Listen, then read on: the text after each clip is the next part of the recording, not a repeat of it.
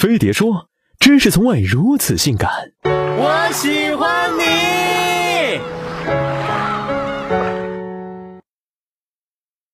他要是点的太贵，我付不起，那得多丢脸呐！他即使愿意和我在一起，我也给不了他什么。算了，等我有钱再说吧。你很想约他，心中一个穷字却像一道墙，堵得你不敢去想。你害怕追求失败，害怕成了众人眼里想吃天鹅肉的癞蛤蟆。你放弃当下，选择指望未来，心中坚守一份信念。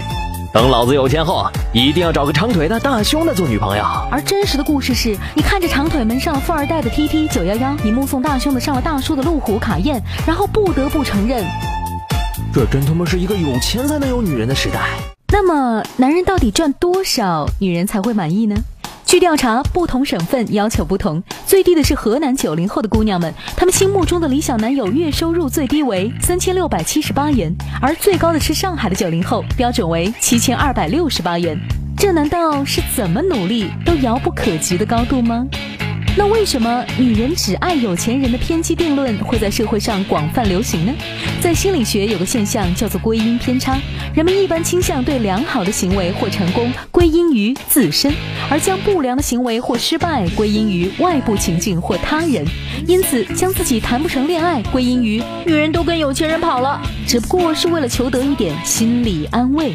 没钱似乎成了一顶漂亮的保护伞，可以掩盖自己身上所有的坏毛病。他不喜欢我，不就因为我没钱吗？事实上，据二零一三年《新快报》一项对中国男女结婚态度的调查，对于婚姻的必要条件，百分之三十五的女性认为是性格合适，百分之二十七认为是感情基础，百分之二十六认为是男人的独立赚钱能力，只有百分之六的女性认为是房车等硬件设而选择家庭背景的只占百分之一点。七，显然比起钱来，合适的性格和感情基础才是女人最想要的。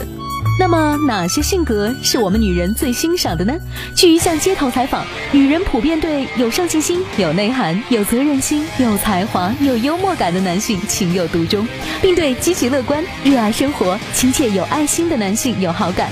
如果你只是宅在家里撸啊撸，不想对开始一段认真的关系努力，那还有什么好抱怨的呢？不可否认，也确实存在一群拜金主义的绿茶婊跟外围女。但是，你的眼光何必只盯着他们的玻尿酸脸和硅胶奶，却对更多的好女孩子视而不见呢？用改变代替抱怨，养一只金毛来体会一份责任感。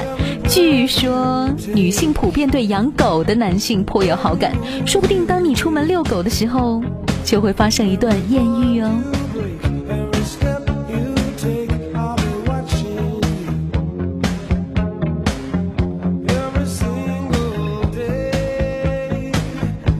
以我要表白为标签，把你的表白与微博或微信飞碟说，也许就会出现在下周五的表白墙上喽。